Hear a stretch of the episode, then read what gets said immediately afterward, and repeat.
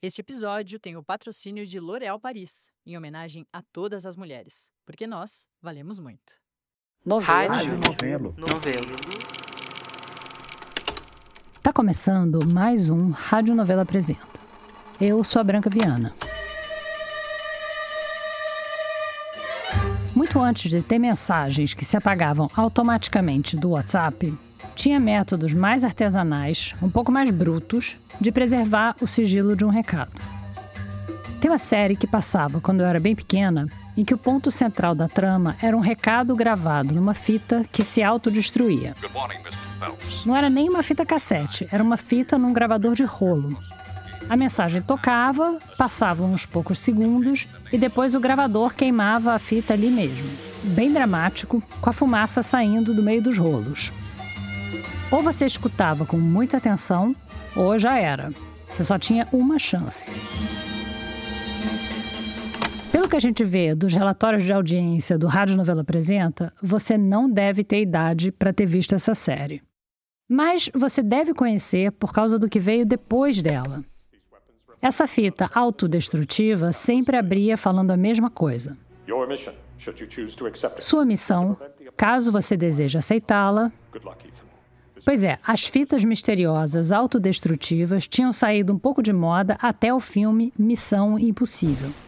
Por motivos óbvios, você não vai ver o Tom Cruise com o ouvido colado num gravador de rolo. Mas eu gosto de pensar nessa cena porque é um exercício de escuta. Nessa série, o primeiro passo de uma missão impossível é uma escuta atenta, um ouvido tentando gravar uma história. Essa semana, a gente tem duas histórias de missões impossíveis. De pessoas tentando alcançar para além do que a gente acha que seria possível. Sonhando grande e nem sempre conseguindo. A primeira história, quem conta, é a Paulo Scarpim. A Juliana Granhani sempre gostou de carnaval. Mas quando ela arrumou um trabalho na BBC e se mudou para Londres, talvez por identidade reativa, sei lá, ela ficou mais carnavalesca ainda. Então, sempre que dá, ela tira férias nessa época e vem para o Brasil ainda no pré-carnaval, para tentar pegar o máximo de blocos e festas e micaretas que ela conseguir. E quando ela vem, ela sempre aproveita para visitar a avó dela. Nessa época do carnaval, eu fui para casa dela, fiquei mostrando para ela umas marchinhas. E aí ela sabia cantar todas. E aí eu fiquei, vó, que legal, né? Eu ainda canto as mesmas músicas que você cantava na época do carnaval. Aí nessa visita, agora no carnaval de 2023, a Juliana se deu conta de que ela ia ter que dar um jeito de voltar mais uma vez pro Brasil ainda nesse semestre. Carnaval, eu tava com vários amigos. E aí depois a gente foi para casa de uma amiga e ficamos lá conversando depois do bloco e tal. E esse grupo de amigos conhece a minha avó que é, chama Maria Elisa, mas ela é conhecida como Vovó Elisinha. Eu falei, gente, vocês vão no aniversário de 100 anos da Vovó Elisinha. A avó da Juliana, a Vovó Elisinha, ia fazer 100 anos. Quer dizer, data redonda legal, a gente sempre capricha na comemoração. Mas é difícil achar uma data tão redonda quanto 100, né? São poucos os privilegiados que chegam aos três dígitos de idade. Nasceu em 1923. E além da data redonda, a Juliana estava empolgada com a festa porque ela sempre teve uma conexão especial com essa avó. Primeiro por uma questão de identificação. E eu sei, assim, eu sou muito parecida. Eu acho que eu puxei completamente ela, assim, de fisionomia. E aí tudo que acontece com minha avó, eu acho que vai acontecer comigo também. Sempre achei. Tipo assim, vó, quando que a senhora começou a ter cabelo branco? Eu fico lá tentando imaginar, sabe? Porque a gente realmente é muito parecida. Mas a Juliana é apegada à avó Elisinha não só porque ela se enxerga nela. Ela cresceu frequentando muito a casa da avó. E é isso, a casa dela sempre foi um lugar muito gostoso pra gente ir. Tem um quintal bem grande. Meu pai construiu uma casinha da árvore, assim, pra mim e pro meu irmão mais velho quando a gente era pequeno, nesse quintal. Então a gente ia lá brincar. Eu passei muito tempo da minha infância naquela casa com ela. A casa dela parece que parou no tempo, assim. Tem móveis super antigos que hoje os hipsters amam. Tem lá todos intactos, maravilhosos. Ela é, assim, uma pessoa muito doce, minha avó. Ela é muito tranquila, ela é muito generosa. Ela dirigiu até os 90 e poucos anos, que foi um perigo para a sociedade. ela dirigia muito mal, não só pela idade, acho que ela sempre dirigiu mal. Ela, quando dirigia, ela também me levava para os lugares, eu lembro dela me levar para coisa da escola e tal. E, e, era engraçado. Você tinha medo dela dirigir? Tinha, tinha um pouco de medo. ela dirigia muito devagar e as pessoas xingavam ela e ela só falava: Deus abençoe, Deus abençoe. Tá, Deus abençoe. Vou guardar essa para quando eu fizer alguma barbeiragem no trânsito. Mas a Juliana queria ajudar a armar uma comemoração à altura dessa figura que é a avó Elisinha. E a primeira coisa que ela fez foi se incumbir da lista de convidados. Amigos mais próximos: Conceição, a portuguesa, seu Antônio, marido da Conceição, Dona Francelina, Ida, italiana, Isa, Dona Iole, marido da Dona Iole, filha da Dona Iole, seu Merci, esposa do seu Merci, colegas de trabalho, Maria Cume e Ivanide. Eu falei, vó, a senhora ainda tem colegas de trabalho? Elas sim, elas eram mais novas. Eu não sabia, eu acho que eu vou conhecê-las agora. A vovó Elisinha era economista e trabalhou numa seguradora até se aposentar. Mais uma vez concluída a lista de convidados, a Juliana teve a ideia de montar também uma exposição na casa da vó Elisinha para o dia da festa. Eu vou fazer lá uma exposição de tipo os últimos 100 anos intercalados com acontecimentos da vida dela e tal. Vou fazer uma exposição na parede e tal. Só que para celebrar uma ocasião dessas, cuidar da lista de convidados, preparar uma exposição, tirar uns dias de folga e cruzar o oceano de novo, parecia pouco. Eu tô com um problema muito grande, porque eu não sei o que dá de presente para alguém de 100 anos. O presente. O presente não podia ser qualquer coisa, um pijaminha, uma pantufa. Tinha que ser uma coisa grande, né? A altura da data. A gente começou assim, fazer um brainstorming depois do carnaval, ninguém muito sóbrio, e a gente rachando o bico, né? Um brainstorming de folhões bêbados depois do bloco. Não tinha como dar errado. Mas e aí, o que a gente faz quando a gente quer dar um presente com a cara da pessoa? A gente começa pensando nos interesses dela, nas coisas que ela gosta. E ela é muito, muito católica. Assim, você entra na casa dela, tem mil imagens de Jesus, Nossa Senhora, tudo aquilo. Beleza, catolicismo. É um bom ponto de partida. Se fosse um aniversário qualquer, dava pra gente pensar numa imagem bacana de um santo que ela fosse devota, sei lá. Mandar rezar uma missa em homenagem a ela? Pensei, vou mandar rezar 100 missas em 100 lugares diferentes, 100 igrejas diferentes no mundo. 100 anos, 100 missas. Bacana, simbólico. Mas os amigos da Juliana acharam pouco. Falei, não, e se eu conseguir um áudio de um arcebispo de São Paulo, tipo Dom Odilo e tal? Lembrando que todo mundo ali estava bêbado. E a gente sabe, o álcool entra, a megalomania sai. E aí alguém falou, não lembro quem, falou assim: gente, vamos tentar o Papa. E aí a gente achou o bico, falou, será? Será? Sei lá, vamos falar coisas Camparini, não sei o quê. Jogamos umas ideias assim para tentar o Papa. Na hora parecia uma ideia ousada, mas factível. E aí isso passou.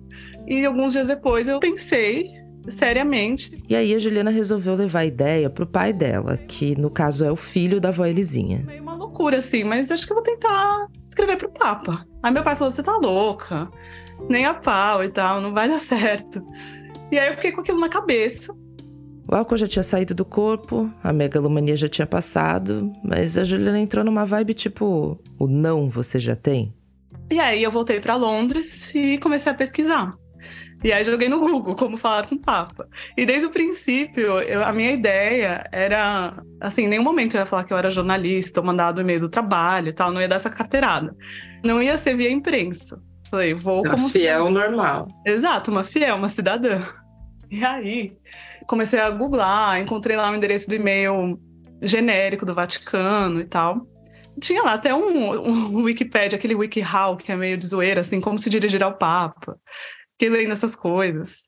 Aí eu falei, vou escrever essa carta pro Papa. Até mandei nesse grupo de amigos. O grupo de amigos no WhatsApp, o mesmo pessoal do carnaval, do brainstorming. Gente, em que língua eu me dirijo ao Papa? Será que eu escrevo em português, em espanhol, em inglês ou latim?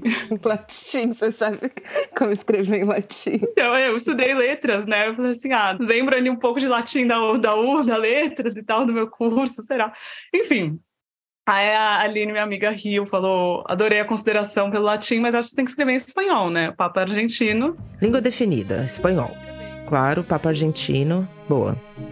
E essa lembrança fez a Juliana começar a pensar no conteúdo da carta. Aí eu falei: pera, eu preciso colocar aqui umas referências muito argentinas para tocar o coração do Papa.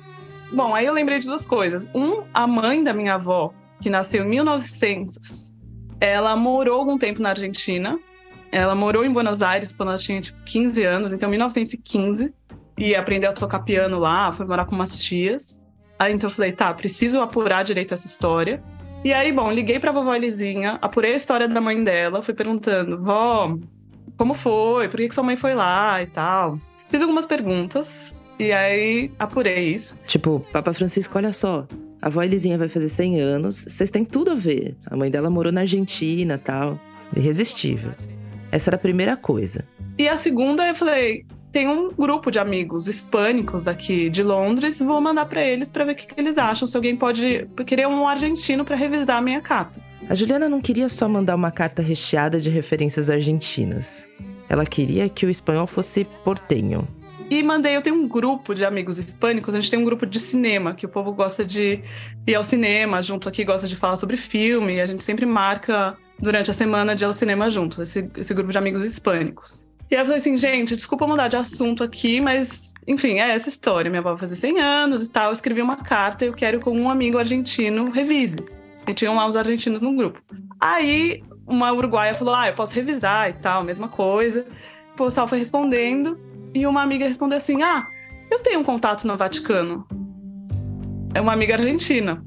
Aí eu mandei assim, hahaha, não me lo creo, tipo, até parece uma outra amiga mexicana mandou, não mames, não sei. O pessoal, assim, ninguém acreditou. Tipo, tá, eu tenho o contato da Beyoncé aqui também, anota aí. Beyoncé.queen.com. Até parece. Só que aí, passam uns dias. Juli, escúchame, estás por aí? Te tengo que contar algo. A Cecília, amiga argentina da Juliana, mandou um áudio pro WhatsApp. Consegui o contato del, del Vaticano. Aí eu falei assim, Cecília, como assim? Que história é essa? A Juliana não estava levando muita fé nessa história. Vale, pelotuda, como te vou mentir, pelotuda? Ela falou: olha, meu pai conhece esse cara. Eu, uma vez, fui visitar o Vaticano, a gente não tinha horário lá, não sei, ela não tinha marcado. Escrevi para esse cara no Facebook e esse cara me colocou lá dentro. E aí tirei até uma foto com o Papa. E aí ela meio que deixou por isso. Ela falou assim: não, é, hasta tenho uma foto com Panchito. Te mandou assim, tem uma foto com ele. Panchito, opa. É. Panchito, eu descobri depois, é o apelido argentino do Jorge Mário Bergoglio, o Papa Francisco. E a Cecília, essa amiga argentina da Juliana, tinha um contato tão quente no Vaticano que ela tinha descolado uma selfie com o Papa. E aí ela falou assim: o nome dele é Monsenhor. E aí eu fiquei chocada. Ela falou assim: manda e-mail pra ele que vai dar certo a gente resolveu censurar aqui o nome do Monsenhor, tá? Pro inbox dele não virar um inferno. Aí eu googlei ele e Monsenhor era super importante. Cara que trabalha décadas no Vaticano, sei lá.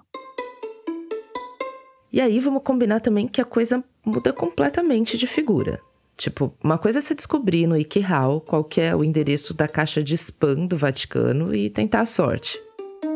O endereço de um monsenhor próximo do Papa existia a chance, ainda que remota, vai, desse e-mail efetivamente chegar no Papa, dele ler esse e-mail.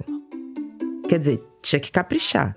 Eu fui falando com vários amigos, né? Eu fui jantar na casa de uma amiga aqui que é meio de propaganda e marketing. Ela falou assim: não, você precisa colocar uma foto da sua avó. Eu nem tinha pensado nisso. Anota aí: uma imagem vale mais do que mil palavras, mesmo que essas palavras sejam em espanhol portenho. E aí, quando a amiga publicitária da Juliana deu essa dica, ela lembrou de uma coisa. Sim, você entra na casa dela, tem mil imagens de Jesus, Nossa Senhora, tudo aquilo. Tem até uma foto do Papa. Eu nem sei de onde surgiu essa foto do Papa. Eu reparei a última vez que eu tava lá, eu falei, nossa, olha essa foto do Papa. A avó Elisinha tem uma foto bem grande do Papa Francisco na casa dela. Aí eu liguei pra cuidadora da minha avó, falei, você pode, sem falar pra ela, porque colocar ela embaixo ali da foto do Papa e me mandar uma foto. Ela fez isso, me mandou uma foto super fofa. Essa foto tá lá no site da novela, depois se você quiser dar uma olhada. E beleza, agora ela já tinha a ilustração perfeita pra carta. O texto tinha que estar à altura. Eu coloquei como assunto do e-mail pedido especial, pedido especial. Abuela 100 anos. Sim. E aí eu escrevi um e-mail do fundo da minha alma. A, a Cecília, essa minha amiga argentina, falou assim: você precisa começar com que Deus lhe bendiga. Deus te abençoe. Decirle, Monseñor, ante todo, eh, Dios lo bendiga, me pongo en contacto con usted por el motivo de bla bla bla. bla. Eu escrevi dirigido ao Monsenhor explicando para ele toda a história e falando seria incrível. Depois eu posso ler essa carta se você quiser. É óbvio que eu quis, né? Lembrando que a Juliana escreveu em espanhol, mas acho que no grosso dá para entender. Estimado Monsenhor, que Deus lo bendiga. Espero que esta carta lo encuentre con buena salud y ánimo. Mi nombre es Juliana y le escribo desde Brasil con un pedido muy especial. Mi abuela, María Elisa Gragnani, está a punto de cumplir 100 años y es una devota católica del Papa Francisco. En su casa tiene una imagen de él y reza todas las noches por él. Para ella, el Papa es una figura importante y admirada de nuestra fe. Aunque somos brasileños, siempre oímos sobre el tiempo en que la madre de mi abuela vivió en Argentina. Nació en 1900 y fue con 15 años a Buenos Aires, donde aprendió a tocar el piano. Esta conexión con Argentina hace que la devoción de mi abuela hacia el Papa y su obra sea aún más fuerte. Como católicos, sabemos que los cumpleaños son un momento de agradecer a Dios por todas las bendiciones recibidas. Mi abuela ha sido bendecida con una vida larga y plena. Nació el 8 de mayo de 1923 y vive siempre feliz, sonriendo y ayudando a los otros. Tiene un corazón muy generoso. Creemos que una bendición del Papa sería una manera maravillosa de celebrar su vida y agradecer a Dios por su existencia. Sería un gran regalo sorpresa si él pudiera enviarle un feliz cumpleaños por audio, video o texto. Sé que usted es amigo cercano del Papa Francisco y por eso me dirijo a usted con un pedido. De antemano, gracias por su tiempo y consideración. Espero su respuesta y quedo a la espera de buenas noticias. Que Dios lo bendiga a usted y al Papa Francisco. Saludos cordiales, Juliana Greiani. Eu não sei o quanto você entendeu da carta da Juliana, mas teve uma coisa que me chamou muito a atenção e que eu não consegui não perguntar. E você, José, acredita? Não. Todo o texto dessa carta é profundamente crente. Você fala como católica, né? Você abre falando que Deus lo bendiga, fala de nuestra fé, como católicos sabemos, assim, pensando umas coisas. Queria saber quanto que isso era estratégia, quanto que você tava assim. Eu, enquanto neta da avó Elisinha, faço parte dessa coisa. Não, isso foi 100% estratégia. Eu vou pro inferno depois. Não, assim, eu 100% pequei, né? tá muito crente, tipo, eu vou pro inferno. Eu 100% pequei redigindo essa carta. Eu pensei muito nisso também. Eu perguntava para todo mundo, gente, eu tô pecando, se eu disser isso, isso, assim, tá tudo bem. Foi 100% estratégia, imagina, eu não sou essa pessoa. Mas o que eu ia falar? Oi, é que é uma pessoa completamente ateia pedindo pra minha avó que tem fé. Não sei. É, realmente, acho que preciso refletir sobre isso, falar na terapia. Não, real, foi uma estratégia. Eu não acredito. Não sou, sim, verdadeiramente fã da Igreja Católica. Eu sei que tem vários problemas. Mas eu precisava conseguir uma carta do Papa para minha avó. Desde aquela tarde em que eu conversei com meus amigos e tive a ideia de tentar alguma coisa do Papa, né? Como você vê na carta, eu peço um áudio, vídeo ou texto. Porque qualquer coisa. Tá valendo qualquer, tá valendo coisa. qualquer coisa. Eu botei isso na cabeça e falei, gente, eu tenho que conseguir. Por que não? Sabe? É possível. Tem que ser possível. E aí acho que foi. Acho que nem passou pela minha cabeça escrever de uma forma completamente honesta. O que talvez diga um pouco sobre mim, não sei.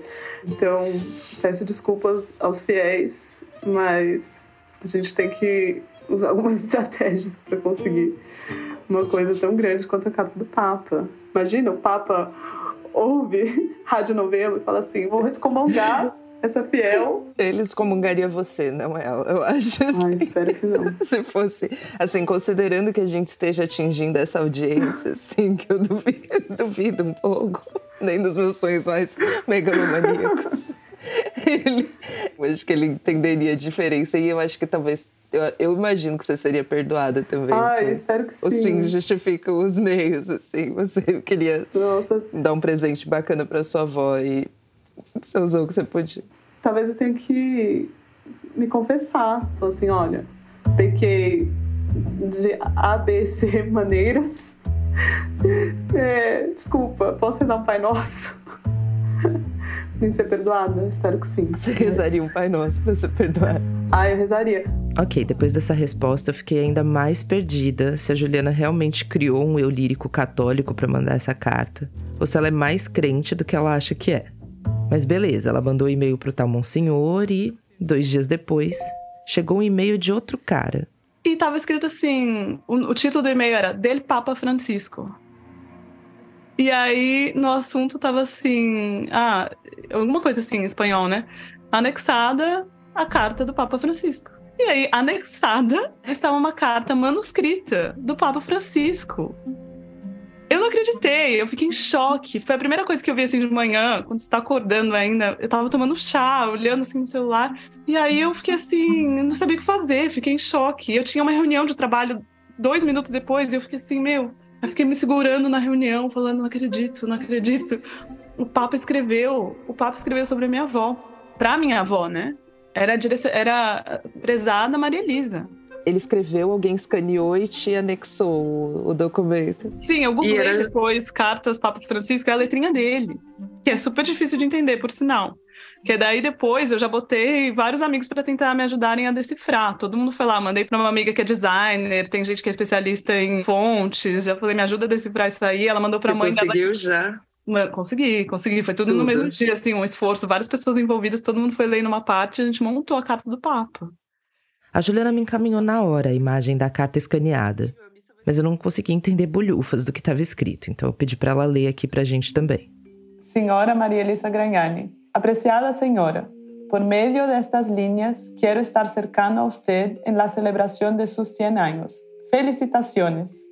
Rezo por usted y ofrezco la misa por usted. Gracias por la vida tan plena. La acompaño desde aquí. Y usted, por favor, no se olvide de rezar por mí. Que Jesús le bendiga y la Virgen Santa la cuide. Feliz cumpleaños. Fraternalmente, Francisco. Quer dizer, missão impossível dada, missão impossível cumprida, com louvor. E além de tudo, o Papa ia rezar uma missa para a avó Elisinha. Que incrível! A missa vai ser quando? Então, a missa eu não sei quando vai ser a missa, porque daí foi a única coisa que eu respondi, agradecer horrores e falei assim: quando que é essa missa? Já comecei a olhar a passagem para Roma, né? Tô em Londres, posso para Roma, quero gravar, quero não sei o quê. Aí ele nunca me respondeu. Eu acho que assim, eu pedi demais. Eu não sei, nunca descobri quando foi essa missa. Não sei se era um negócio meio Faustão, assim, que ele lê os nomes. Atenção, agora, especialmente pra galera do Twitter, as Faustanetes, é mole? A Selena Gomes, o Thiago Santos, a Conceição, o Orlando Duarte. Ok, talvez acompanhar a missa fosse querer demais mesmo. Mas esse e-mail com a carta do Papa chegou no dia 9 de março. E o aniversário da avó Elisinha ia ser só no dia 8 de maio. Beleza, agora é uma questão de saber segurar a surpresa, na arte de guardar um segredo. Mas aí, no dia 30 de março. Un'infezione polmonare, forse una bronchite. Papa Francesco si appresta a trascorrere del policlinico riservato ai pontefici. O Papa Francisco foi internado, internado com bronquite. Aí eu pirei, eu falei assim: nossa, o Papa mandou minha avó rezar por ele. E ela não rezou ainda, porque ela não recebeu a carta. Aí eu falei, se ela, tipo assim, tem algum poder, porque ele rezou por ela, agora ela tem que rezar por ele, ela ainda não rezou. Aí eu liguei para ela e falei assim, vó, você viu que o papa tá doente e tal? Dá uma rezada por ele. Aí ela falou, tá bom, filha, vou rezar. Aí ela rezou, aí ele saiu do hospital. Então, não sei se minha avó influenciou, aí a o Papa recebeu. É, talvez a Juliana não seja tão ateia quanto ela acha que é quanto que você acreditava que ela conseguiria ajudar na saúde dele, assim. É, então, eu acho que foram essas duas coisas que eu pensei quando eu pedi para ela rezar. Uma foi a culpa dela. Eu falei assim, nossa, imagina a vovó Elezinha recebe isso, lê na carta, ou fica sabendo que na carta ele pediu para ela rezar por ele, e ela não fez isso, e o homem morreu. Aí eu falei, eu preciso dar oportunidade para a vovó Elezinha contribuir para a saúde do Papa. e aí, por outro lado, eu acho que sim, eu tenho a fé na vovólizinha. tenho fé na vovólizinha. Mais do que eu tenho fé em qualquer outra coisa, assim. Só de ver o tamanho da crença dela, assim, da dedicação que ela tem para Deus, para a religião católica, eu, eu respeito isso muito, sabe? Então, acho que eu nunca refleti muito sobre isso, mas acho que desde sempre eu, eu acredito nisso e, e peço para ela rezar para as pessoas. Ela acende vela, Você é tudo. devota da avó Elisinha. É, eu acho que eu sou devota da vovó Elisinha. É que só uma observação, eu não estava tentando encurralar a Juliana, não, tá? É que no fim a minha própria relação com a Igreja Católica não é tão diferente assim da dela. Então, eu estudei numa escola católica até os 12 anos. E lá a gente teve uma educação religiosa mesmo de valores que eu acho super legais. Era bem familiar, assim, de bastante respeito. E a gente estudou um pouco a Bíblia de histórias que eu acho legais também, mas que hoje eu acho que encaro mais como uma ficção legal de ler, sabe? E aí eu fiz primeira comunhão, não fiz crisma. Eu não estudei em escola católica, mas eu fiz crisma e muito por influência da minha avó. Então meio que a gente tá na mesma. Mas que nem a Juliana, eu também tenho sempre essa sensação de igreja católica me ajuda a te ajudar, sabe? E eu acho que esse Papa, ele, ele tenta trazer um. Talvez um senso de que a igreja está se modernizando e tal. Ao mesmo tempo, ele faz parte dessa instituição que dificilmente vai acompanhar as mudanças do mundo. Mas enfim, independente do que a Juliana acredita de verdade, ela estava com a carta do Papa para a avó Elisinha. E ela conseguiu segurar o segredo da própria aniversariante, mas ela compartilhou a vitória com o resto da família, né? A ideia era que a carta do Papa fosse a atração principal da exposição que ela ia montar lá na casa da avó Elisinha no dia da festa. Eu quero começar assim, de 1920 a 2023, sabe? E aí eu vou colocar, ah, 22, Semana de Arte Moderna, 23, vovó Elisinha nasce. Tem um corredor, assim, entrando na casa dela. E aí, para as pessoas entrarem já lendo essas coisas. E aí, no final, acho que seria assim: é, 2023, vovó Elisinha completa 100 anos e recebe uma carta do Papa. E aí, colocar lá a carta emoldurada do Papa. Essa organização toda da festa foi sendo feita meio às escondidas da vó Elisinha. E não só por causa da carta surpresa. Porque ela se preocupa muito com os outros. Então, ela tá começando a ficar um pouco nervosa com a festa porque é isso, ela não pode ver que a gente está tendo trabalho. Então, minha mãe, quando está indo lá medir as coisas, ver a área, ver para todo, não sei o quê, ela está indo sem, escondida, meio sem nem falar para minha avó que ela está lá. Para minha avó não achar que ela está dando trabalho. Senão ela vai ficar nervosa, aí ela fica com a pressão meio alta, fica meio quase assim. Então a gente está super assim, não falando tanto para ela sobre a festa, meio bem tranquilinho. E a gente ainda não sabe como vai ser o momento da carta do Papa. Precisamos planejar bem. pra ela não se assustar. Não, susto não, pelo amor de Deus. Ninguém quer dar um susto numa senhorinha de 100 anos, né? Mais uns dias mais tarde, quando eu conversei de novo com a Juliana, a família já tinha um plano. E aí a gente vai fazer uma missa e vai ler a carta. O padre vai ler a carta e a gente vai ver a reação da vovó Lizinha, que é a grande expectativa geral da nação eu acho que ela vai ficar tranquila. Nem, assim, eu não sei se ela vai entender direito. Ela vai ficar assim, ah, obrigada. Sei lá, eu não sei. Ou, ou ela vai achar o máximo, ou ela vai ficar assim, ah, que legal. Tipo, aos 100 anos nada surpreende mais, assim. É, né? Tipo, exato. Tipo, já... Eu não sei, eu não sei. Eu moro no Rio, né, e eu não ia conseguir ir para São Paulo para o grande acontecimento. Mas acompanhar a missa até que foi fácil, porque a paróquia São João de Brito, que é a igreja que a avó Elisinha frequenta, tem transmitido as missas sempre pelo YouTube, desde a pandemia. Nós queremos cantar os parabéns para a dona Maria Elisa. Mas ela e a família estavam lá, pessoalmente. Ela pode vir até aqui, trazer ela. E ainda antes da missa oficial, rolou um parabéns. Pra você. Né? Pra Uma grande salva de palmas para a dona Maria Elisa. Deus abençoe, viu? Amém, obrigada. Mas o padre, que pelo jeito é bom de segurar a audiência, deixou a leitura da carta para o final. E o Papa Francisco mandou uma mensagem para ela. Que chique, hein? Papa. Estimada senhora, por meio destas linhas quero estar próximo a você. Teve a missa e aí teve a leitura da carta mas ela usa aparelho auditivo e na missa ela tem que tirar o aparelho auditivo porque fica um é muito barulho ao mesmo tempo. É muito alto, né? É Eles muito estão alto. com alto microfone. É. Né? Então, ela não entendeu muito bem na missa. E aí as amigas entenderam e tal. Eu tava na missa, eu tava vendo a reação dela, mas eu vi que ela não entendeu. Ela só tava meio olhando e tal. Aí a gente foi para casa e aí a gente sentou com ela e falou: "Avó, não sei se a senhora tinha entendido e tal, mas o Papa mandou uma carta para a senhora pelos seus 100 anos. E ela ficou muito feliz, ela falou, e ela ficou feliz de um jeito muito ela, porque não foi um jeito escandaloso, não foi um jeito, foi um jeito muito pé no chão também. Eu fiquei um pouco surpresa, assim, com a capacidade que ela tem de entender o funcionamento de tudo, porque ela ainda comentou assim para mim, falou: "Filha, você é muito jornalista, né? Coisa de jornalista". E eu, nossa, assim, sabe? Ela entendeu tudo. Tira essa cadeira daqui, ó, pra senhora passar. Como eu não ia conseguir ir para São Paulo para a festa da avó Elisinha, eu pedi para Bárbara Rubira, que é produtora aqui da Rádio Novelo, vocês conhecem aqui do Apresenta, para ela dar um pulo lá e a gente poder ouvir um pouco da festa. Ambiência festa. Da festa e do discurso da Juliana também. Vou agradecer a todo mundo. Oi, pessoal, pedi um pouco de silêncio, só para agradecer todo mundo pela presença, em nome da minha avó. Queria dizer, eu fui falando, vó, com todo mundo na festa é, sobre a senhora como todo mundo te descreve como uma pessoa extremamente amorosa, boa, generosa. É, a senhora é uma inspiração para todos nós. E completar 100 anos dessa forma é. Acho que todo mundo gostaria de viver cada ano com os ensinamentos que você deu pra gente. E claro que não podia faltar a carta do Papa.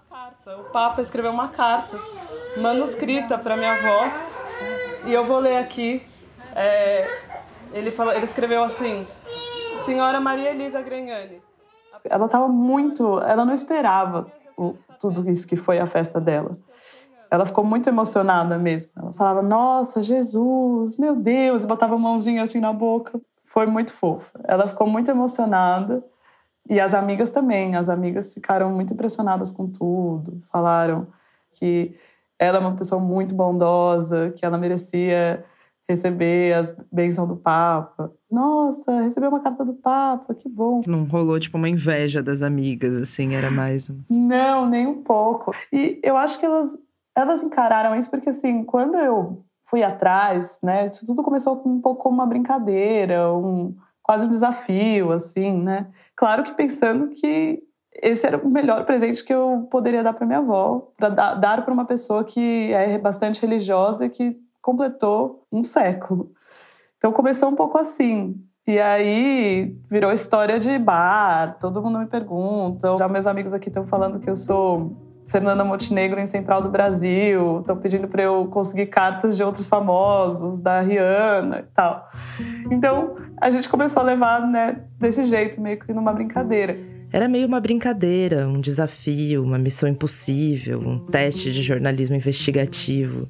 Mas no fim, a Juliana acabou olhando para essa história de outro jeito. O jeito que minha avó e as amigas receberam foi um jeito muito de te colocar num lugar de humildade, assim, sabe? Então foi bonito isso de ver também, assim. Foi um, um negócio bastante sério e bastante respeitado e, e que é isso, acho que trouxe a felicidade também, foi bem legal. A Juliana acabou abrindo uma janela que ela não estava esperando. Você chegou a puxar o padre para falar do seu pecado do eu lírico católico no e-mail? Não, eu não falei com o padre. É... Você também não pareceu tão descrente assim nas nossas conversas. Exato, então, acho que é isso, essa é a crise atual. Será eu acho... que estou católica? É. Exatamente, eu acho que o negócio do. Bom, o Papa ter respondido. Aí a nossa conversa, assim, e a conversa posterior com minha avó, eu tô assim. Sei lá. Me fez um pouco refletir sobre tudo isso de novo.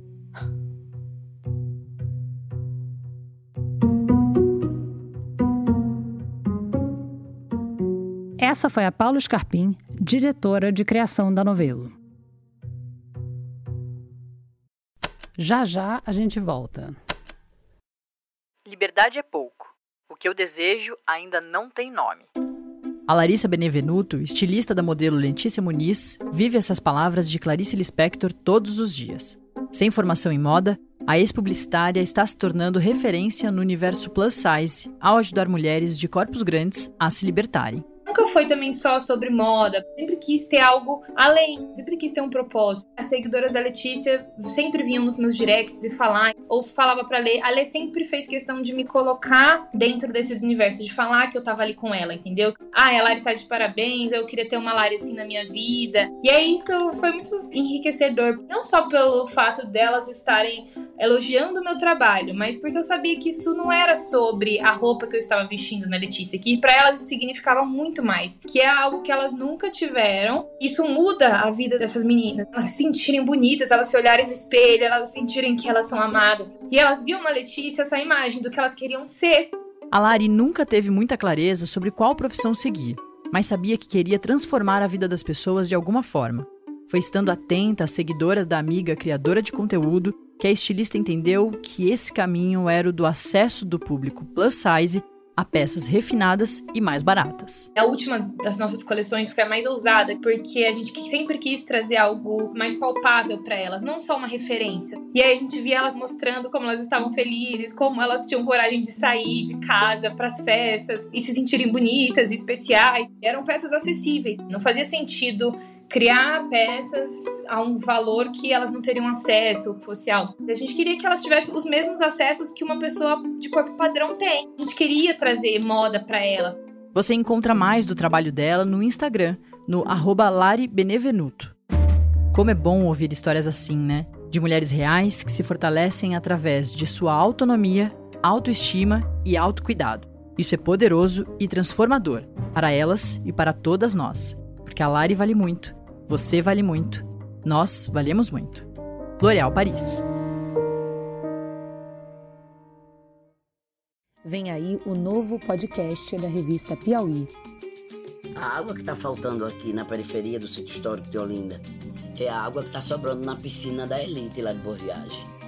Minha sensação é que a senhora nasceu, cresceu e viveu um pouco de todas as desigualdades e hoje a senhora combate todas elas. Eu sou mãe de muitos filhos, uma cuidadora, né?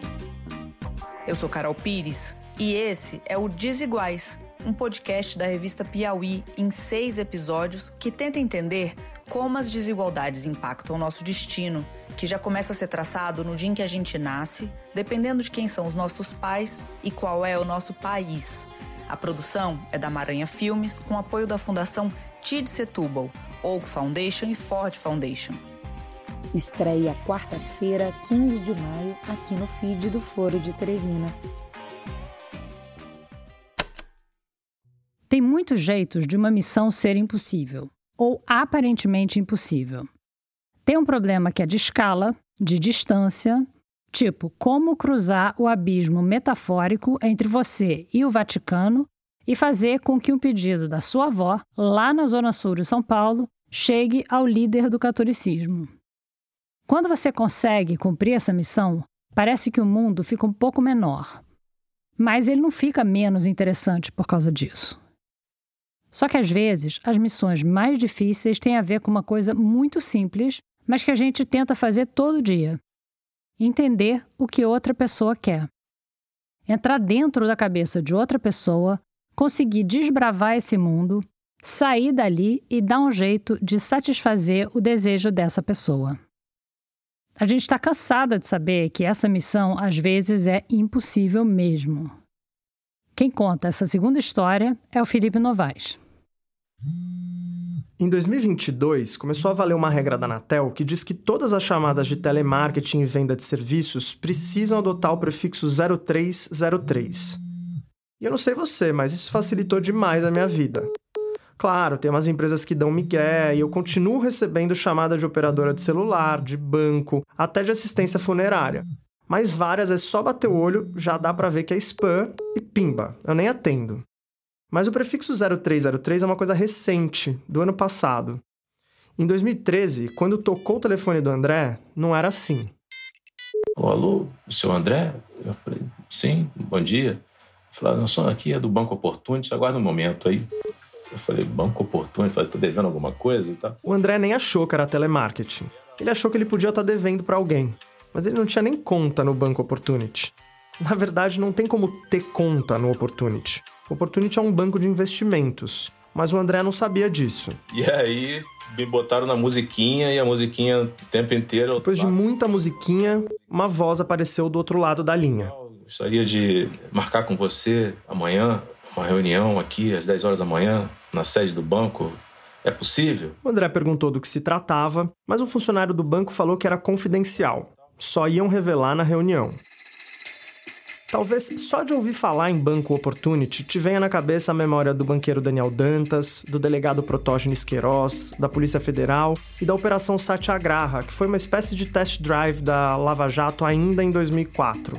Tão test drive que ela até acabou sendo anulada por ilegalidades em 2011. A gente estava em 2013, mas nada dessa história nem passou pela cabeça do André quando ele recebeu o telefonema do banco. e aí, no dia seguinte, fui lá no banco, né? Cheguei lá, aquele ambiente burocrático, né, e tal, elevadores, sala secretário e tal. A recepcionista me atendeu, me colocou naquela sala de reunião, com aquela mesa meio comprida, assim, né, cheia de cadeiras. Aquele suspense todo, até os caras do banco explicarem por que tinham chamado ele ali. Tinha a ver com João Gilberto. O João Gilberto. Eu sou suspeitíssimo para falar, mas se você não conhece João Gilberto, para tudo que você tá fazendo e vai procurar saber. Não, calma, continua aqui comigo, depois desse episódio você procura mais. Mas enfim, João Gilberto. Na virada dos anos 50 para os 60, ele gravou os três primeiros álbuns dele, que foram considerados as pedras fundamentais da bossa nova: Chega de Saudade, O Amor, o Sorriso e a Flor e João Gilberto. Esses três discos foram gravados pela Odeon. Acontece que logo depois de gravar esses álbuns, o João não quis renovar o contrato dele com a Odeon. Ele saiu de lá, mas a gravadora ainda era dona das masters. As masters, naquela época, eram as fitas de celulose com uma camada magnética onde os álbuns eram gravados. Hoje em dia não é assim, claro, é tudo digital. Mas além da tecnologia, outra coisa que era diferente ali na década de 60 era a regulamentação dos direitos autorais. As regras eram bem mais frouxas do que são hoje. Então a Odeon continuou comercializando as obras do João Gilberto sem autorização nenhuma dele. Claro que ele se incomodava com isso, mas foi levando. Só que em 1988, a gravadora fez uma coisa que foi a gota d'água para o João, e que virou o estopim de uma disputa judicial milionária e que duraria décadas. Lançaram uma coletânea com esses três primeiros álbuns do João Gilberto, tudo num único disco chamado O Mito. Bom, eu confesso que eu simpatizo com esse nome só pela reapropriação da palavra mito, que estava tão combalida nos últimos anos. Prefiro viver num país em que o mito seja mesmo João Gilberto. Só que a parte boa acaba aí, no nome. Porque a coletânea, como tudo que a Odeon vinha fazendo desde que o João Gilberto rompeu o contrato com a gravadora, passava totalmente ao largo das preferências dele. E só de bater o olho na lista das músicas do disco, o João já ficou irritado. Porque a coletânea embaralhava totalmente a ordem das faixas. E se você é uma pessoa das playlists variadas, da mixtape, ou sei lá, da rádio FM, talvez isso não pareça tão grave assim. Mas para alguns artistas, o álbum é pensado como um arco, com começo, meio e fim, com conexões de uma música para outra. Tem toda uma lógica. A ordem tem uma razão de ser. Mas não parava por aí. Algumas músicas ficaram de fora, outras foram cortadas, encurtadas, e outras ainda foram fundidas, tipo nos medleys. Além disso, até os instrumentos e a própria voz do João foram alterados. Quer dizer, Dessa vez, a gravadora tinha ido longe demais. E o João partiu para a guerra. Ele entrou com uma ação judicial pedindo danos morais pela adulteração da obra dele. E mais, ele também exigia um pagamento retroativo porque a gravadora não pagava os royalties dele desde 1964. A gravadora também ficou proibida de relançar qualquer produto a partir daquelas masters. Os peritos envolvidos no caso chegaram a avaliar essa indenização em 200 milhões de reais acabou virando um dos casos mais caros e complexos da história da indústria fonográfica brasileira. E de alguma forma, esse embrólio acabou se confundindo um pouco com a complexidade da própria personalidade do João Gilberto. Apesar do talento incomparável dele, o João era famoso por se atrasar, cancelar shows em cima da hora ou até abandonar apresentações no meio. Se ele achasse que a qualidade do som estava ruim ou que a plateia estava fazendo muito barulho, ele simplesmente pegava o violão dele e ia embora, até o ponto em que o João Gilberto simplesmente parou de se apresentar. Ele preferia passar as noites em casa, sozinho, tentando encontrar a harmonia perfeita entre a sua voz e o seu violão.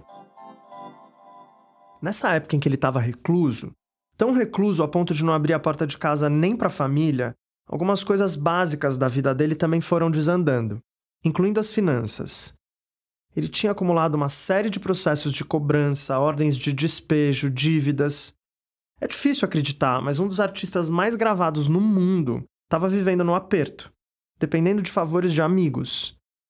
E aí, em 2011, pintou uma chance de mudar essa situação. João ia fazer 80 anos e armaram uma turnê ambiciosa para comemorar o marco. Seria o retorno do João aos palcos depois de muitos anos. Não era pouca coisa. A produção reservou as principais casas de show do Brasil, deram um adiantamento poupudo para o João. Investimento, né? Porque era o tipo de show em que os ingressos se esgotavam em minutos. E se esgotaram. Ingressos caríssimos, diga-se de passagem. Acontece que, depois de muitas confusões e adiamentos, o João Gilberto resolveu cancelar tudo sem grandes explicações.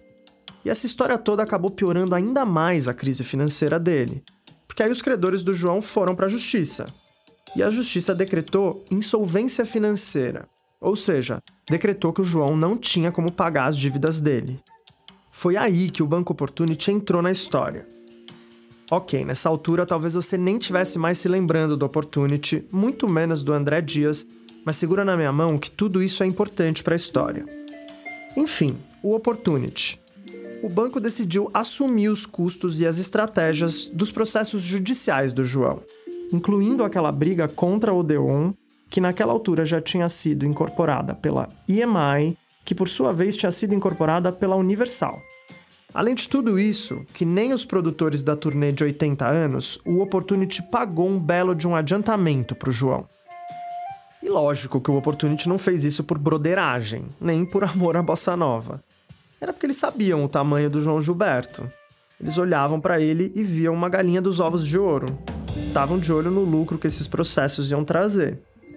E fizeram um acordo bem oportunista, se é que você me entende eles iam receber metade das futuras indenizações, que eles já contavam que ele ia receber, e não parava por aí. Eles iam ter direito ainda a 60% dos rendimentos dos três primeiros álbuns do João e daquela coletânea maldita, O Mito, assim que a justiça liberasse o caminho para relançar. Bom, então fazia 50 anos que a Odeon estava com aquelas masters e que o João não tinha acesso a elas. Até que os advogados do banco conseguiram uma baita vitória a justiça garantiu ao João o direito de acessar o material. E é aí que o André Dias entra na história. alô, o seu André? O André é um engenheiro de som especializado em masterização. E eu até podia tentar explicar o que isso significa, mas ele fez isso de uma maneira muito mais clara. Uma fotografia não vai para revista, não vai para TV, não vai para jornal sem um tratamento de cor, de, de enfim. Na música é, a mesma coisa. A masterização é a última chance de você tomar decisões ali e, e fazer, realizar ajustes tanto criativos e, e artísticos e também corretivos e estritamente técnicos para que aquela música seja apresentada ao mundo de uma forma especial. O Banco Opportunity queria que o André digitalizasse, recuperasse e remasterizasse os três primeiros álbuns do João Gilberto para relançar esses discos. Claro que eles fizeram uma boa pesquisa antes de escolher o André, e só se decidiram por ele porque o André tem um portfólio invejável e variado de artistas com quem ele já tinha trabalhado. Tipo, de Chico Buarque a Diogo Nogueira, de Sandy a Yamandu Costa, enfim. E ele tinha acabado de remasterizar a obra inteira do Djavan. Mas trabalhar com João Gilberto era uma chance muito preciosa. Mas além disso, esses três primeiros discos eram lendários para todo mundo que trabalha com música. Seria uma oportunidade ímpar de se fazer justiça ao que aconteceu com esses discos ao longo de todos esses anos. Né? Só que tinha um detalhe. Desde que eu soube que eu iria ter a chance de trabalhar com essas fitas, já fui avisado que ela não poderia passar mais de um dia comigo. Um dia. 24 horas para digitalizar três dos álbuns mais importantes do mundo e que estavam fechados na gravadora durante décadas de embrólio. Mas e realmente tinha um risco muito grande de deteriorização porque é um material muito sensível, fitas de 1959, e, e mal acondicionadas, mal manuseadas, mal manipuladas, enfim, durante o, esse tempo todo, né? Mas era pegar ou largar. E o tiro teria que ser certeiro, né? Porque tinha que ir pro cofre, voltar pro cofre e tudo mais. E, e o André pegou. Até que chegou o dia que essas fitas chegaram, né, até mim. E ele não podia desperdiçar nem um minuto. A gente teve essas poucas horas eu fiquei ali debruçado naquelas fitas, fiz algumas capturas, é o máximo que eu pude para a quantidade de, de, vezes que aquelas fitas poderiam ser tocadas, né? Não foram muitas vezes, eu procurei ser o mais preciso possível. Quando você mexe com material antigo e delicado assim, o risco é ele se deteriorar com o manuseio ou na própria digitalização. Um errinho podia fazer aquelas gravações valiosas se perderem de vez. Tal, daqui a pouco, pá, soltou um, um splice tape. Splice tape é um, uma espécie de durex que é usado para emendar né, um pedaço de fita com outra. Né? E os, os, esses splice tapes dessas fitas estavam tinham muitos que eram de papel e alguns outros eram tipo durex mesmo, mas estavam muito ressequidos, bem antigos e tal. E um determinado momento a fita pá, arrebentou um, um durex daquele, um splice Aí o, o escrevente arregalou um olhão. Tinha um escrevente de olho porque, por determinação judicial, o processo precisava ser acompanhado por um representante da justiça e por um representante do João Gilberto, que no caso era o Daniel Jubim, neto do Tom. Quando aquele durex arrebentou, o André engoliu seco, mas deu para juntar os pedaços sem danificar a fita. E aí ele voltou para a missão impossível. O objetivo é você capturar a essência daquela gravação, enfim, da forma mais precisa e, e bonita possível, né? E nesse caso específico do João, até pelo que aconteceu né, com esses discos das outras vezes, o que fizeram né, com os discos naquele episódio lá do mito e tal, eu falei, cara, eu tenho que capturar e conseguir reproduzir o que aconteceu naquele dia, naquele estúdio.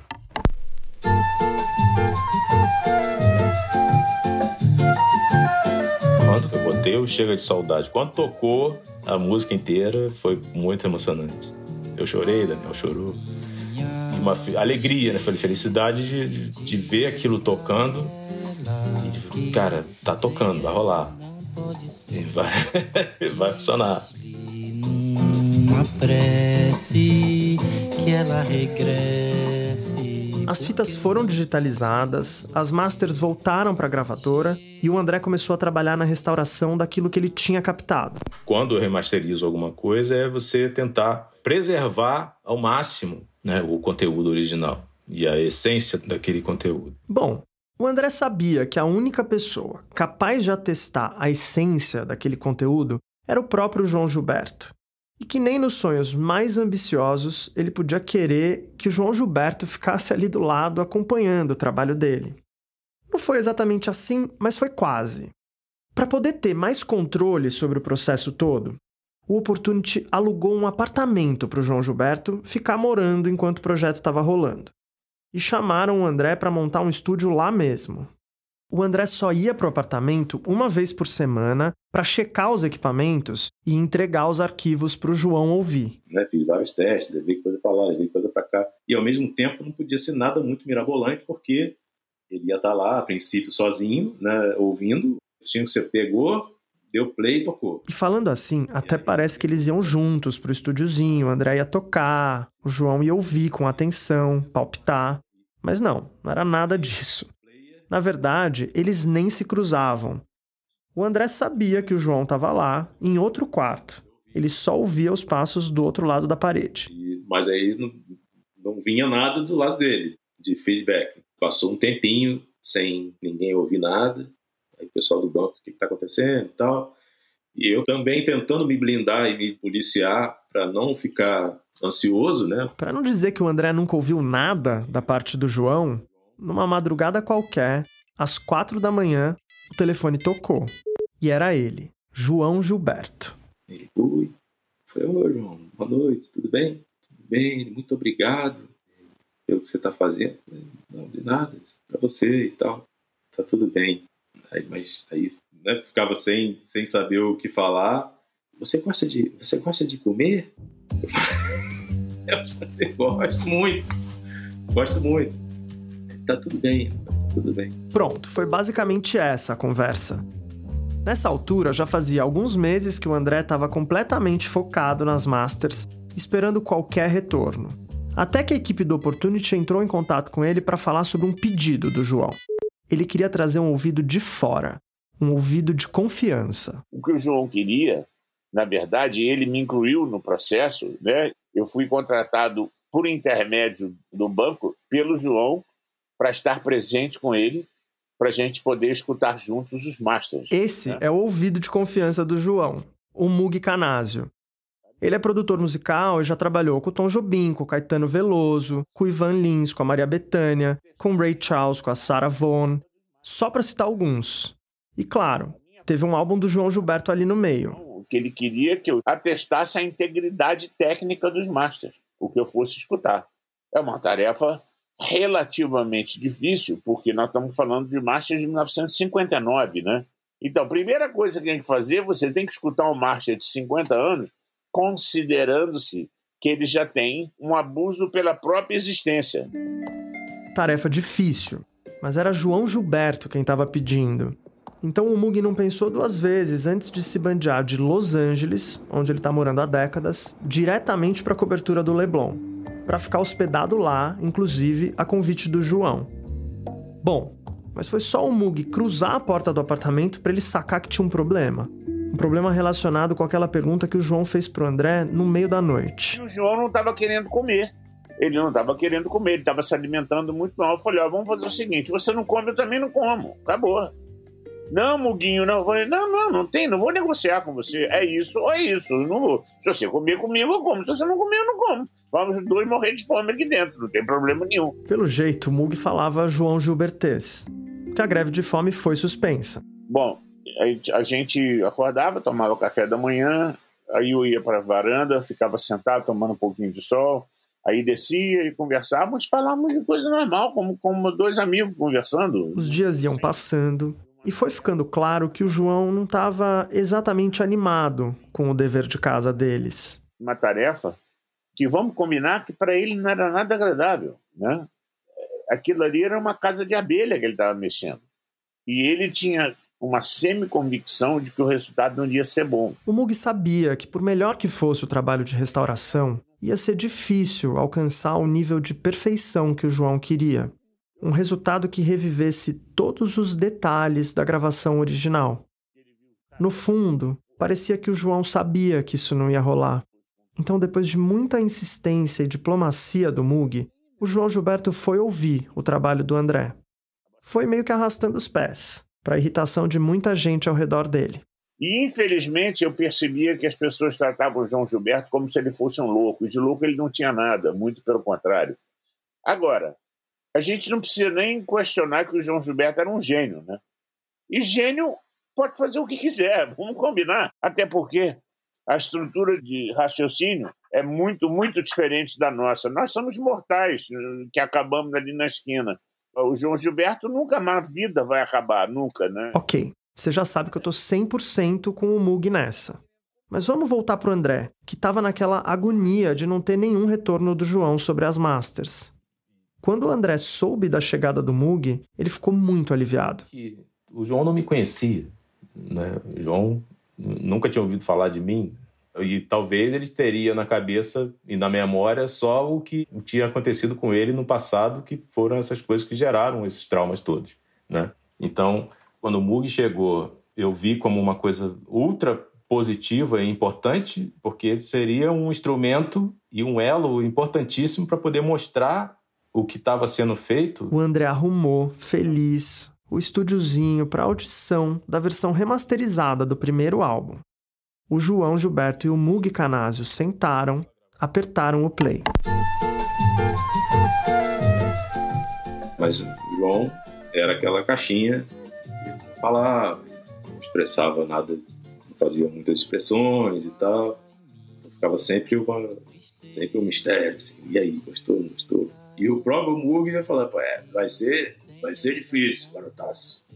Vai ser difícil, porque é, o João é o João, não pode pressionar ele. Com jeitinho, o Mug ia tentando puxar um fio de resposta. É eu falei, João, eu estou maravilhado com o que eu estou escutando. Essa é a minha opinião.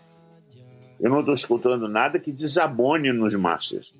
Ah, Muguinho, mas eu não sei. Eu falei, olha, a tua opinião é a tua opinião é o que vale, não é a minha. Eu estou te dizendo a minha opinião. Se você quiser a minha opinião, é essa. O João não ia muito além de eu não sei. Era uma caixinha, como o André falou. Uma caixinha silenciosa. E esse silêncio estava custando caro, porque afinal o Opportunity tinha alguns milhões de reais na jogada. O Mug voltou para Los Angeles e os caras do banco quiseram saber. E aí? E aí João fez outro pedido para o banco. Ele queria uma segunda opinião, que também estava longe. Era a do Shigeki Miyata, outro grande produtor musical da confiança dele, japonês, e que tinha produzido um show famoso do João em Tóquio, que depois até acabou virando um álbum ao vivo. Ok, se é isso que precisa para liberar, pronto. Chamaram o Miyata lá de Tóquio, ele foi até a cobertura. Mentira, na verdade, o Miyata conseguiu ouvir as gravações remasterizadas online. E foi categórico, não tinha ressalva nenhuma.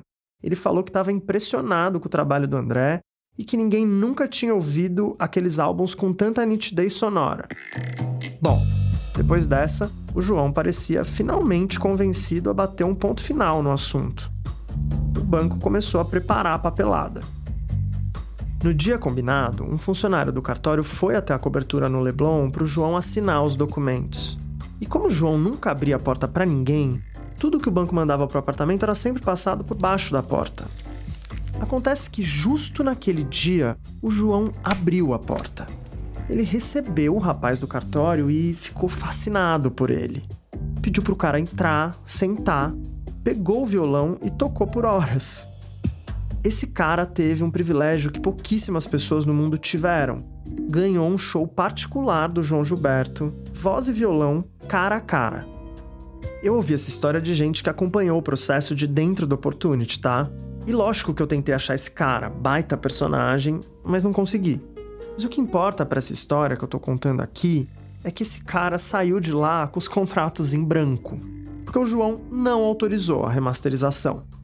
E bem no estilo indecifrável dele, o João não deu justificativa nenhuma, só não assinou os documentos. Mas é que as pessoas não têm inteligência para entender que existe uma entrelinha artística por um artista como João Gilberto ou como um Paul McCartney que é intransponível. Então, quando você altera a obra original dele, ele escuta e fala: Mas não foi isso que eu fiz. Não interessa se é pior ou melhor. A minha obra está alterada o que acontece é o seguinte: é que todos nós temos nosso preço, né? O João é negociável. É isso. Para ele, não. Não. Isso aí eu não quero. Não concordo. Ponto final. Ah, mas toma aqui mais 100 mil dólares. Não, obrigado. Não é isso. Meu problema não é esse. Daquele jeito, o João não queria. E o opportunity nessa? Depois de tantas idas e vindas, o banco resolveu cortar o pagamento da cobertura. O João saiu de lá e daí em diante o embrólio só ficou pior. E lá no meio dessa confusão estavam três dos álbuns mais importantes do mundo, presos no limbo. Eu queria ter um bom final para essa história, mas a saga da remasterização daqueles álbuns do João nunca se resolveu. Ela continua tramitando nos tribunais sem grandes promessas de uma solução. E há mais de 30 anos, algumas gerações de brasileiros têm pouco ou nenhum acesso a essas obras. Se você for procurar em qualquer plataforma de música, você não acha. De vez em quando eles aparecem, mas acabam sendo derrubados. Só acha LP em sebo ou então algum piratão selvagem. Fora do Brasil, em países onde a lei é diferente, o relançamento desses álbuns é permitido, até dá para achar em loja. Mas vale lembrar, nenhum desses relançamentos é a partir das masters originais. Todos vêm de prensagens antigas. Quer dizer, para o ouvido do João Gilberto, praticamente toda a gravação desses álbuns que estão circulando hoje não passa de uma sombra pálida do que deveria ser. Como se, no lugar da Mona Lisa no Louvre, as pessoas vissem um xerox e não a obra original. Então por que ele deixou passar a chance de colocar a Mona Lisa de volta na parede? Tem que lembrar o seguinte: primeiro, os masters se passaram 50 anos do momento que foram gravados pela primeira vez.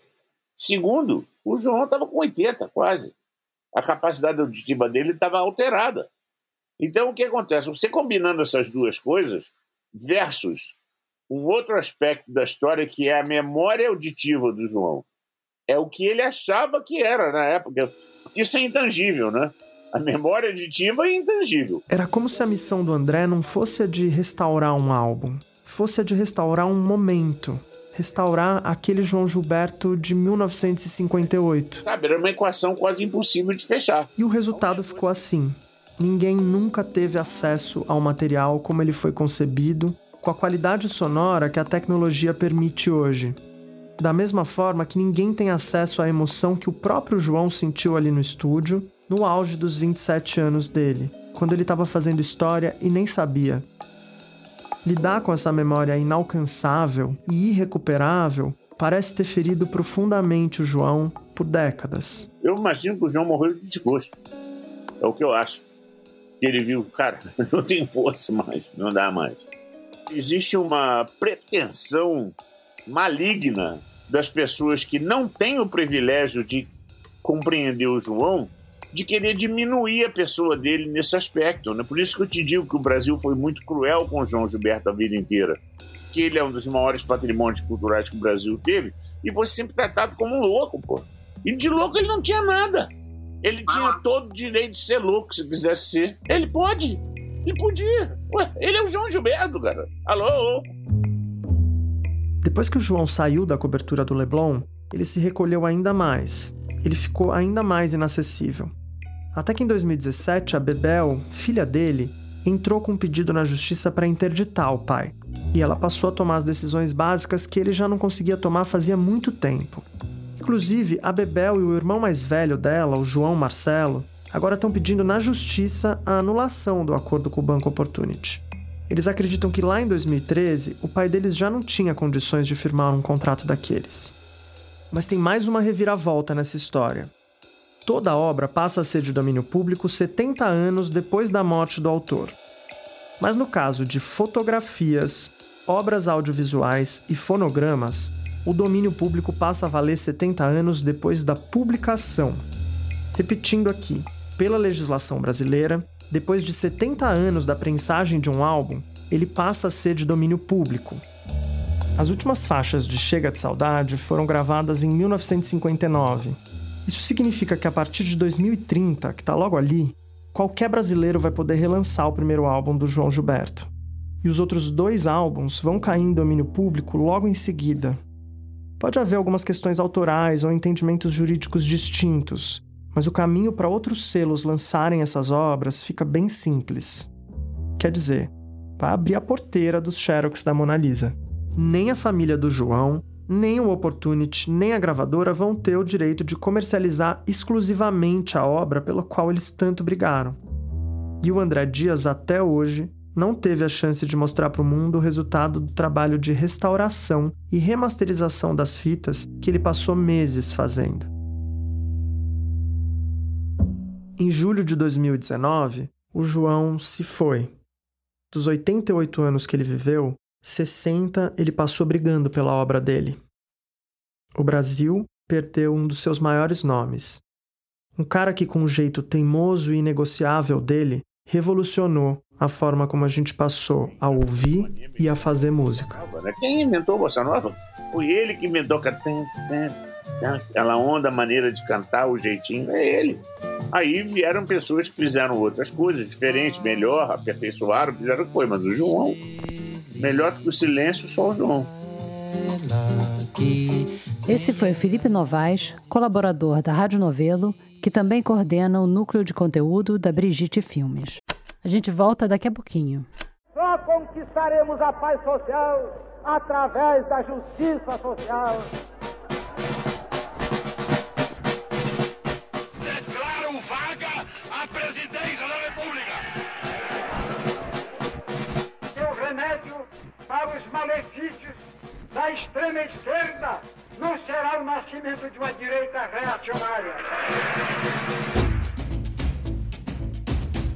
Politiquês, podcast de política do Nexo, leva ao ar a partir de 8 de maio de 2024, quarta-feira, uma adaptação da série Dia a Dia do Golpe, a partir de textos publicados por Mariana Vick, que resgatam como o Brasil virou uma ditadura militar.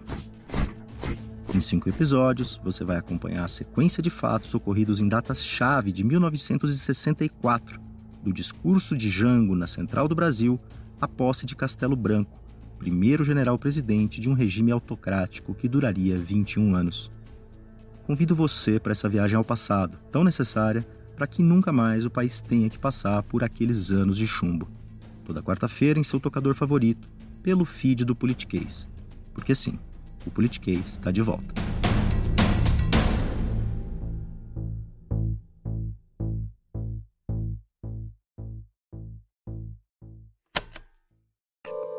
Obrigada por ouvir a gente até aqui. Se você já zerou os episódios do Rádio Novela Apresenta e está encarando o abismo, sempre dá para atacar o nosso catálogo de séries.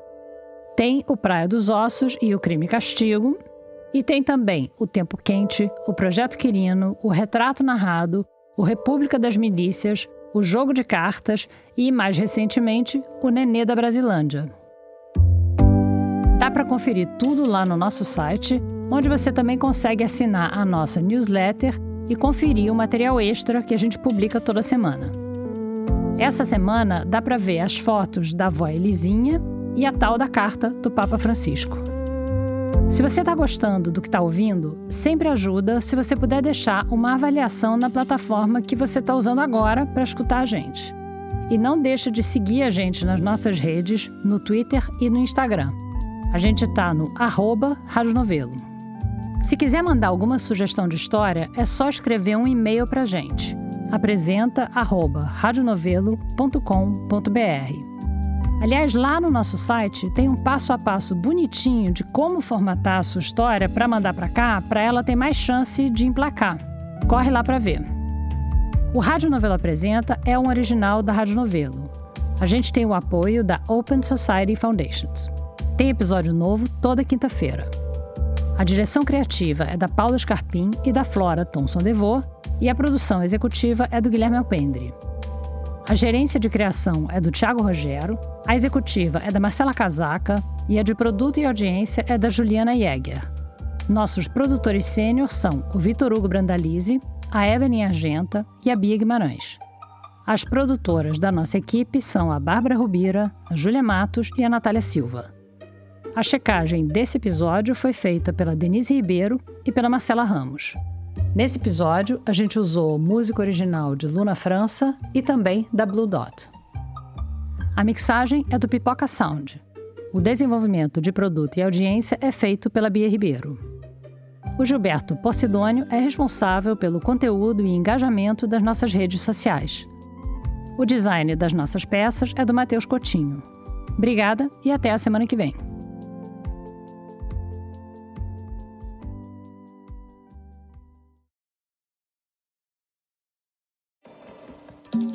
Tá procurando mais alguma coisa para ouvir?